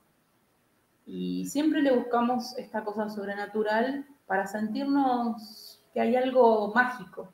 Yo creo que todo el mundo quiere vivir en un lugar como, como lo que plantea el Juego de Tronos, Harry Potter, o sea, con las varitas, con la, con la magia. Y yo también me encantaría vivir en ese mundo, pero no, no es real, ¿me entienden? Es, es por algo creatividad y fantasía y, y, y, lo que uno le pueda salir. Pero yo siempre trato, por lo menos de mi posición, aunque la gente no esté de acuerdo con lo que yo digo, otro arqueólogo puede no estar de acuerdo, en transmitir la, pasión de decir, esta gente estuvo ahí, tenían la habilidad de construir esto y lo construyeron. Y eso hay que reconocérselos y decir, bueno, ¿qué pasó? ¿Por qué, ¿Por qué pasó esto? ¿Por qué pasó lo otro? Y eso para mí es lo importante. Y lo que tienen alienígenas, alienígenas ancestrales es que le dan respuestas, entre comillas, a las personas que son mágicas, que son ah, pero qué, impresionante todo lo que pasó. Una guerra nuclear entre no sé quién y no sé quién y no sé cuántas cosas. Y la respuesta es como te decía recién, la respuesta es más terrenal de lo que más terrenal, exactamente. Es, es lo que mucha gente no quiere aceptar, que pues, ¿qué, es, ¿qué es lo que hay? Pues lo que vemos, lo que tenemos, lo que poco que se sabe y lo demás es especulación a lo mejor, pero mm. eh, si eh, la gente quiere algo eh, fantasioso, algo mágico, algo extraterrestre, ahora que es, que es, lo que está de moda, pero pues no, lo que tenemos es el ser humano y el ser humano ha hecho cosas terribles, sí, pero también ha hecho cosas increíbles. Y también es mucho como que, en las culturas antiguas, por ejemplo, con los mayas o aquí en México, que mm. todas las culturas antiguas como las aztecas se tiende mucho a... Hay gente que los tiene como en un pedestal, y, pero mucha gente también los, los ve como si fueran salvajes, que casi casi cavernícolas, ¿no? O sea, tenían muchos conocimientos, obviamente no, no los que se tienen hoy en día, no, tienen la, no tenían nuestra tecnología, pero para lo que ellos vivieron, aprendieron muchas cosas, hicieron muchas cosas increíbles, y pues, pero tampoco es algo que digas, vamos a tenerlos en un pedestal como si hubieran sido eh, mm. Grandes. Sí, lo, que te decía recién, los romantizan. Eso, es peligroso también, eso es peligroso. Eso es lo que hizo este libro, la novela Revelación, que no sé si lo, lo viste alguna vez. Yo lo leí, porque siempre hay que leer todo. Yo lo leí. Entonces, esta, gente fue de la novela Revelación el que instaló el tema que los mayas meditaron tanto, aunque la meditación es una técnica eh, indoeuropea, pero bueno, no sé cómo fue por osmosis que llegó a los mayas, meditaron tanto que se fundieron con el cosmos. Esa fue la explicación que encontró el libro. Ese libro hizo mucho daño. Ese libro hizo muchísimo daño. Porque yo sí entiendo y respeto a la gente que harta de la vida quiere encontrar algo, que necesita meditar, que necesita... Yo lo respeto. Pero ese libro hizo mucho daño. Las traducciones del, budismo hicieron mucho daño. Todo lo que fue la recopilación del New Age mal traducido hizo mucho daño. Porque se desnotó todas las civilizaciones antiguas. Y es como vos decís, hay gente que las romantiza muchísimo, cosa que está mal porque tenemos la evidencia de que eran seres humanos igual que nosotros. Y como vos decís, tenían sus propias vicisitudes en su... Eh, por ejemplo, a mí yo no me llueve, pero abro el grifo y riego la planta y la planta no se muere. Esa gente no tenía eso, entonces tenía que hacer otras cosas, otras creatividades que nosotros. Nosotros tenemos resuelto y tenemos otro problema mental. Ellos tenían otros temas que resolver. Por eso te decía que los dioses correspondían al plano de la naturaleza. Ahora nosotros no queremos que se enoje el dios Wi-Fi, porque me corto Wi-Fi y me muero. En esa época era, no vaya a ser que se enoje el dios de la lluvia porque no llueve y me muero, no como. Claro. ¿Me entendés? Pero el mismo pueblo maya, vos ves cuando se desilusionan de los dioses. Y ahí aparecen otros dioses. Y vas viendo. Por eso te digo que el humano va avanzando con los dioses que a medida que el Dios avanza, eh, y en algún punto antropológico el Internet es un Dios. Internet, yo siempre hago chistes con eso, ¿no? Pero en algún punto esa construcción de que es algo más, eh, digamos, y importante para nosotros, eh, es algo interesante, ¿no? Nosotros tenemos nuestros propios problemas como civilización a resolver y los mayas tenían sus problemas en ese momento. Los egipcios tuvieron sus problemas. Y hay gente que también piensa que los egipcios eran como, no, era reprogres y no sé qué. Y yo me quedo como, pero tenés mucha evidencia de que no es así. Hay mucha evidencia de que no es así. Eh, entonces, ¿por qué inventás? ¿Por qué inventás cuando sabemos que no? No romantices. Tampoco, como decís, defenestres. Porque los mayas hicieron cosas que nosotros hoy no sabemos cómo las hicieron y estamos investigando cómo las hicieron. Los egipcios hicieron una pirámide que nosotros no sabemos cómo hacerla todavía, ya se averiguará o no, no lo sé. Eh, y así, los chinos hicieron cosas que nosotros no sabemos. Em, los rusos hicieron este, un montón de cosas en Rusia que son un misterio, que nadie sabe nada. Entonces hay un montón de cosas a investigar. Hay un montón de cosas. Por otro lado, yo entiendo a la gente con sus teorías conspirativas porque es cierto, es cierto que se mintió mucho. Pero los, que los, que mintieron, y yo no digo con esto, no le estoy lavando la mano a los científicos porque la ciencia se usó mal en muchas oportunidades, pero la mayoría de personas que, que mentían descaradamente no eran científicos, justamente fueron las religiones que mintieron un montón y nos obligaron a creer un montón de siglos, un montón de cosas disparatadas. Entonces la gente tiene un enojo con el científico, con el científico está todo el tiempo combatiendo los rezagos de lo que pasó. Porque no es que el científico llega a una persona de cero. Todos nosotros tenemos nuestros propios pensamientos que nos transmiten desde familias, que nos transmiten desde cosas. Em, y yo pienso que realmente observar a los antiguos en su punto justo tendría que ser lo más fácil, sin embargo lo más difícil. La mayoría de personas o lo romantizan y dicen, ay, qué bueno sería una máquina de tiempo vivir ahí. Sí, si tenés plata, buenísimo, si no, sos una escoria más, un peldaño más. Igual que hoy en día. O igual que hoy en día. Y después también las personas dicen, ay, indios salvajes, y menos mal que vinieron los españoles, y se va todo de mambo, porque la gente necesita justificar y creer, ¿no? Claro. Y a mí me parece que, está bien que hay personas que, que dicen, no, bueno, yo necesito como que acercarme a mis antepasados. Y está bien, acercá, haz tu viaje. Si pensás que tu sanación está por ahí, hacelo. Pero no, son, no eran perfectos, nadie fue perfecto. Porque si no, la Tierra no estaría como está. La civilización que tenemos está como está por todo lo que fue pasando. Somos el resultado de lo que pasó en esta Tierra. Y eso incluye las pirámides, incluye las guerras, incluye los asesinatos, incluye todo. Entonces, eh, Alienígenas Ancestrales le propone al espectador salirse de eso y decir, no, pero en realidad eh, esto fue así, fue magia como Harry Potter y, nada. Y por eso es que los antiguos pudieron hacer esto. En realidad los antiguos no pudieron hacer nada. Fueron no sé quién, los reptilianos esto, que bajaron y no sé, se pusieron a labrar, no sé qué hicieron. Este, un poco como Alien versus Predator, ¿no? Que los Predators vinieron a a conquistarnos y no sé cuántas cosas que pasó. Ah, sí, recuerdo. Em, hay, que, hay que entender, hay que entender, eh, hay gente que dice, pero ¿cómo eso es discriminación? Sí, porque vos en tu mente estás pensando que esa persona de la antigüedad no puede construir algo porque vos no sabes cómo construirlo. Ahora, si yo te digo a vos, che, sembrate, vos sembrate tu propia comida. Hay un montón de gente que no sabe sembrar hay un montón de gente en este mundo que le preocupa más el Instagram y el culo, perdón, eh, el culo y las tetas, todo eso, que decir, che, yo mañana pasa algo, sé sembrar, sé, sé cazar, sé buscar mi propia agua. Entonces, eh, quizás eh, en vez de preocuparnos por un montón de cosas, tengamos que decir, che, quizás tengamos como seres humanos, tengamos que aprender. Y como vos decías, la realidad de estos pueblos antiguos era esa no crecía el agua, estaba todo mal. No crecía esto, estaba todo mal. ¿Y qué decían ellos? Bueno, los dioses están enojados. Los dioses nos han abandonado. Agarraron sus cosas y se fueron de, este, este, de esta realidad a las estrellas. Nos dejaron atrás. Porque el ser humano siempre convivió con la tragedia. Siempre convivió con la tragedia. Entonces, en algún punto justificás que estás viviendo una mala vida porque los dioses se enojaron y se fueron.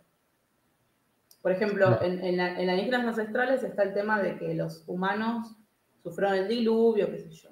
En el texto original es que los humanos fastidiaron tanto a los dioses porque hablaban mucho que los dioses dijeron, lo, borramos del mapa. Eso es lo que dice el texto sumerio. Claro, era todo un castigo. Era todo un castigo. Entonces, siempre está el castigo del El volcán que estallaba era el castigo de Dios. Sí. Incluso hoy en día todavía hay gente que lo hace. Llega un huracán y la gente dice, es que es el, castigo de Dios. O un terremoto también es el castigo de Dios. pues no, son fenómenos naturales. Es que el castigo de Dios es no hacernos cargo. Es lo que todo tiene mm. que ver. El castigo de Dios es no hacernos cargo. Así como no nos hacemos cargo que hace 3.000 años, 4.000 años construyeron, los mismos nosotros construyeron una pirámide, no nos hacemos cargo de, las, de las cosas que hacemos nosotros. Siempre es como, ah, está en manos de Dios. No, lavate la cara, está en manos tuyas. La gente pretende que el mundo cambie sin hacer nada, porque Dios dispondrá. Correcto. No, Dios no dispone nada. Dios ponele que vos creas en Dios, está ahí mirándote, según entiendo. Y, todas estas civilizaciones antiguas, cada vez que había un suceso natural en donde eran castigados, el faraón, el rey, los sacerdotes, para poder explicar lo que estaba pasando, le decían, es que ustedes se comportaron mal y los dioses los castigan. Eso es un poder político. Es un poder decirle, no, ¿sabes qué? Los dioses fueron y se fueron a otra estrella porque vos...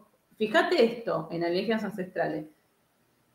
Los textos egipcios en, un momento hablan de que Osiris, que es el dios de la muerte, vive en las estrellas, ¿no? A veces en Sirio, a veces en Orión, lo que sea. ¿Y quién, quién solamente puede llegar ahí? El faraón. Los demás, ahí en el limbo. El faraón puede llegar, la gente de plata puede llegar. Los demás, no sé, hasta un lugar llegaron. Eso es un gran misterio entre la egiptología, porque no todo el mundo llegaba al mismo lugar. Porque el faraón se convertía en un dios después. Y era un dios en la tierra. De hecho, para los egipcios el faraón era un dios en la tierra. Y tenés esto del poder político. Entonces, muchas veces lo que parecería que son los alien son discursos políticos de los mismos gobernantes. La figura del sacerdote, en, por ejemplo en la antigua Sumeria o en Egipto, se crea para validar al rey. No es que el sacerdote era desafiante y revolucionario, ay, no, vamos a escuchar al rey. No, el, que ponía el sacerdote era el rey. Era el rey, sí. Porque el, agricultor venía y le decía, che, pero escúchame, ¿por qué tengo que construir esto? Y el rey decía, no, porque yo soy el Dios en la tierra. Y vos decís, pero ¿cómo sé que sos el Dios en la tierra? Y acá aparece la figura del sacerdote a decir, yo hablé con los dioses y él es el Dios de la tierra. El sacerdote siempre iba con el faraón, no iba en contra no iba en contra del rey. Yo, yo sé que la gente piensa que había sacerdotes revolucionarios, pero eso nunca pasó. Sí, incluso en Europa pasaba mucho, ¿no? Con eh, los clérigos eran, bueno, y los reyes eran el representante de Dios en la tierra. Y el clérigo por supuesto, le ponía la corona y todo esto. Pero ponele mismo, en el cristianismo hubo, hubo sus eh, curas y, cosas que se opusieron a ciertos poderes. Hasta eso le otorgó el cristianismo pero es que en la antigüedad no pasó, porque la construcción social que ellos tenían era muy diferente a lo que después fue. Este, un sacerdote que decía, no, él no es más el, Dios, atentaba contra su propio poder. Claro. Entonces, en la estructuración de la antigüedad, eh, no tiene sentido que el sacerdote vaya en contra del rey. El único momento que pueda suceder eso, por ejemplo, en los problemas que había en Egipto cuando no subía el Nilo. Ahí era como, no, Dios abandonó tu cuerpo y se fue para allá, vamos a coronar a este. Listo. Viste que la, la, religión enseguida eh, hacen como el GPS, recalculando, bueno, listo, olvidemos a este, pero fueron momentos muy complicados de Egipto, donde hubo siete años de sequía, hubo problemas, bueno. Pero, por ejemplo, el río Nilo no subía todo mal con el faraón, era como, está abandonando Dios. Pero el sacerdote decía, no, no, no, Dios sigue ahí, pero bueno, ustedes se portaron mal. Entonces todo, toda la culpa del faraón pasaba a la población. ¿Me entendés? Y lo mismo pasa en las estructuraciones. Eh, yo no sé tanto de cómo funcionan las iglesias cristianas, pero entiendo que más o menos va por ahí. O sea, ah, pero ustedes cometieron un montón de pecados, entonces Dios está enojado con todo. ¿Me entendés? Funciona un poco así el control político y religioso. Eh, entonces hay que entender, por supuesto que yo respeto mucho a la gente que, en esa búsqueda em, trata de tomar un poco de cada religión y, hacer lo que pueda con eso. Pero también hay que entender que la, mm, información que se da a través de estos eh, programas, a través de mucha gente que habla de New Age, em, es errónea. Yo a los ufólogos siempre le digo, si hay otras cosas para hablar, ¿por qué hacen eso? Porque además, por ejemplo, el otro día me mandan una foto que yo digo, pero ¿me estás jodiendo? O sea, tipo de una, de una cosa maya, pero que era tipo unos ojos, o sea, más falso no se, que no se podía. Y yo digo, bueno, tranquilízate porque digo, yo quizás con mi ojo de arqueóloga me doy cuenta enseguida, pero una persona común evidentemente no se da cuenta. Y le digo, pero no, mirá, la textura, esto. Ah, bueno, listo. Pero por ahí para la persona que está como sobreentusiasmada con eso, como que dice, no, pero esto, eh, o por ejemplo el Photoshop de los gigantes, ¿no? Este, y, vos decís, pero es un poco obvio que, mirá que yo no soy experta. Y no, pero mirá, porque el hueso del gigante, y vos decís, ¿cómo le saco de la cabeza esto? Y, y, al mismo tiempo entiendo, entiendo la, sensación de las personas de, bueno, pero si me mintieron en otras cosas, como que es lo, real, ¿no? Eh, y yo entiendo eso, y por eso te decía que la, academia tiene su, su, parte de culpa, porque siempre te contestan eso, ¿no? Como, bueno, pero ellos no van a querer saber, o la gente va a... Y no, es así. Que a, las personas le dan las oportunidades que razonen, que piensen, eh, no atacando su creencia o su fe, pero que razonen con uno. Eh, la mayoría de personas hace su propio eh, su propio Tetris mental y dice, che, uno nunca sabe, viste, la información que le da, cómo puede este, incursionar, ¿no? Ahora, por ejemplo, yo estoy viendo mucha gente religiosa haciendo contenido 2.0, ¿no? Como, bueno, ya no es como antes. Y está bien, porque por ahí está el religioso, que es, eh, que se quiso divorciar, que es gay, y, sigue teniendo ganas de tener esa religión y necesita que su religión lo, lo avale. Las religiones siempre es como los, este, voy a hacer una analogía fea, pero es como los virus, se va a ir mutando para sobrevivir, ¿viste? Las religiones siempre van a mutarse si dentro de 100 años está bien decir este, esto sí, van a decir todas que sí. Es así, chicos, es así. Porque responden al ser humano, responden al ser humano.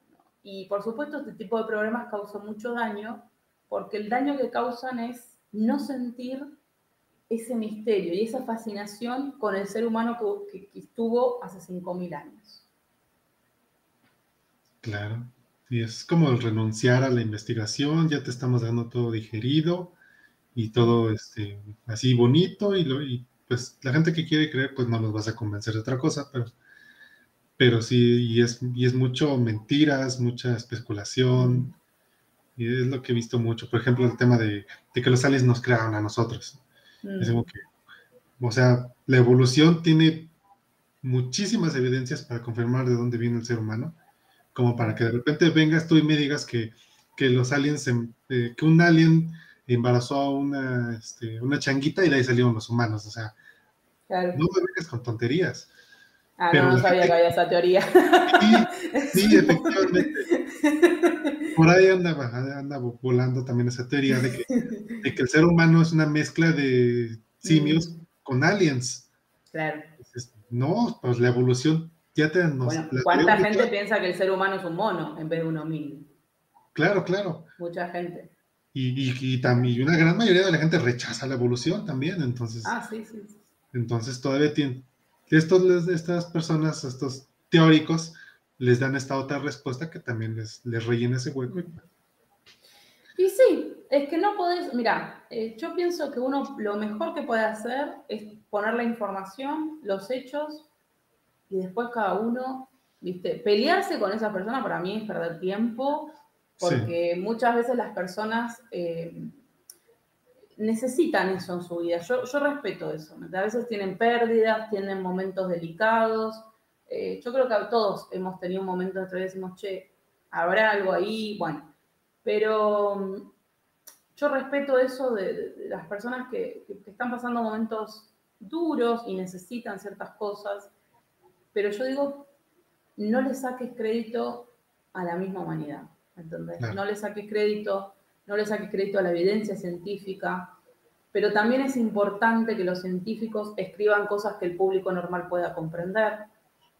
Yo, por ejemplo, hago videos donde digo malas palabras, me río. Hoy miramos los Kardashian y tratamos de hacer cosas culturales con eso, porque el público lamentablemente necesita todo digerido. Es difícil para un académico, ojo, yo no puedo enseñar de todo, porque ¿cómo hago para entender ciertas cosas. Y es difícil para un académico decir, bueno, a ver, todo esto, ¿cómo lo hago soportablemente? Que la gente no se aburre y me escuche. Y es un desafío que tiene la ciencia ahora, pero es que la ciencia no se puede alejar de la gente, porque si no nos convertimos en una secta y que todos los demás se jodan y yo estoy acá. ¿Y sabes cuál es el peligro de eso? Que solamente me hago una secta y todos los demás empiezan con fabulaciones, empiezan con un montón de cosas. Y la, la ciencia no es eso. La ciencia es llevar la verdad, lo, más cerca de la verdad que se pueda, a todo el mundo. La ciencia tiene que ser para todo el mundo y todo el mundo tiene derecho a entender tu artículo. ¿Me entendés? Hay artículos que son solo, como te decía, solo para egiptólogos porque son puros jeroglíficos. ¿Quién va a entender eso? Pero hay otro tipo de artículo que vos tenés la obligación de sacar. Tenés la obligación de decir, no, miren, esto es así, esto es así. Porque por ahí son dos páginas lo levanta alguien de esta gente carismática, que por ahí no son ni, arqueólogos ni historiadores, y ya está, y reparte la información. Pero hay muchos celos académicos, muchos celos académicos, eh, y se, sectoriza una información. Y yo le discutí a esa persona me dijo, no, porque si vos decís eso que no se sabe de 200.000 años, das entrada a líneas ancestrales. No, los que dan entrada a líneas ancestrales es la gente que no comparte la información. Si yo digo no se sabe, no hay evidencias, y en tu mente se transforma en alien, no es mi problema. Es porque en tu mente se quiso transformar en alien. ¿Me entendés? Em, eso va a ser un descubrimiento de cada uno. Sin embargo, si la academia niega información a, la gente, como ellos le dicen, la gente común, la gente normal, eh, es difícil. Yo, por ejemplo, de física, y bueno, no entiendo tanto, matemática no entiendo tanto. Si me lo decís lindo, y feliz y agradablemente y lo voy a entender. ¿Por, ¿Por, qué me van a negar la posibilidad de que yo me eduque y entienda matemática, aunque no sea lo mío? Y así es todo. Eh, ¿Por qué yo le voy a negar la posibilidad a una persona que vea los textos, que vea cosas, aunque no los entienda del todo, que participe conmigo en la investigación? Estás llevándole un mensaje a esas personas también. ¿no? Esa es mi opinión, ¿eh? Esa es mi opinión. Totalmente de acuerdo. Por eso es tan importante la divulgación científica, aunque muchos de los divulgadores no sean científicos propiamente, pero, pero que entiendan, que puedan digerir el tema para la gente común y que pues también evitemos tanta especulación y tanta mm. desinformación que existe. Totalmente. Bueno, no sé si tienen alguna pregunta, los chicos estamos silenciosos. Sí, se te, llenó de, de, de, soportables el chat. Sí, creo que la gente está... Perdón, te invadieron los soportables. no, no te preocupes, veo que la gente, aunque hay algunas personas este, viéndonos, no comentan nada, yo creo que está muy interesante el tema y quieren estar escuchando esto, ha estado muy interesante la plática. Pues no sé si tengas algo más que agregar. No, simplemente que esos programas yo no puedo evitar que los vean, de hecho lo hemos visto con Blanqui y nos reímos, véanlos, pero siempre como punta del iceberg de la curiosidad. ¿Te da curiosidad los antiguos sumerios? Andá y lee de los antiguos sumerios. ¿Te da curiosidad los antiguos egipcios? Andá y lee de los antiguos egipcios. ¿Te da curiosidad China? Andá y lee de China. Eh, y, siempre que te encuentres con una traba, porque va a pasar que por ahí no encuentres toda la información, seguí buscando, seguí aventurándote. Eh, ahora tenemos un montón de herramientas, Translate, eh, bueno, hay muchas cosas, hay muchas cosas que, que, son muy interesantes, ¿no? Y por supuesto no tengas miedo de acercarte a los catedráticos, a preguntar cosas.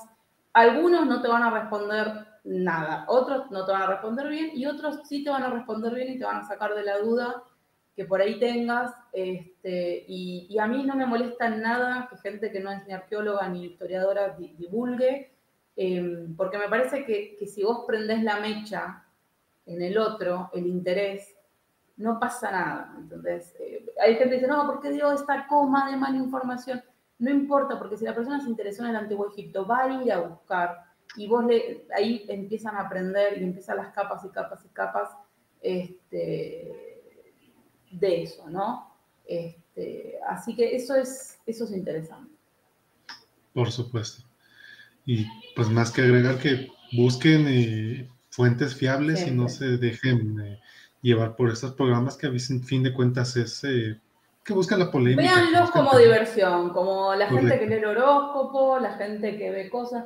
Véanlo con esto, bueno, no me quiero ganar el odio de la comunidad de astrólogos, no lo digo mal porque sé que hay gente que estudia astrología, no, lo digo en el sentido de que lo tienen que tomar con pinzas, con muchas pinzas, con un tender de pinzas.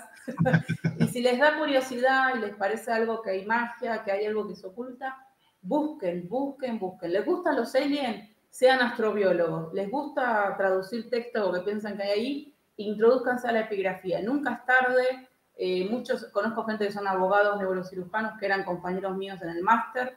Eh, nunca es tarde si ustedes realmente, hay gente que le apasiona este tema no se cierren a, pensar eh, en algunos delirios que son, bueno, entiendo que encima duró como 20 temporadas, bueno, tenían que sacar de algún lado, ¿no?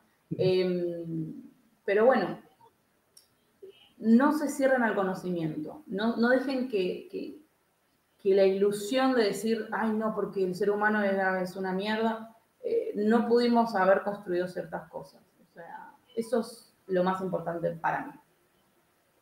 Muy bien. Bueno, pues muchas gracias, Rob. Estuvo muy interesante la Perdón, te eh, charlé un montón, te hablé un montón. la próxima me callo. No, no, no, está muy bueno. Y esa es la idea de que, nuestra invitada pues, este, nos, eh, nos empape con todo su conocimiento. Este, y por favor, a la, gente que la está viendo, sígala, a ti y a, Blanquita, eh, Cultura Soportable en YouTube, Twitch y TikTok. Muchas gracias, Rob. no, gracias a vos por la invitación, muchas gracias. Y gracias a toda la gente que nos está viendo. Hasta luego. Buenas noches.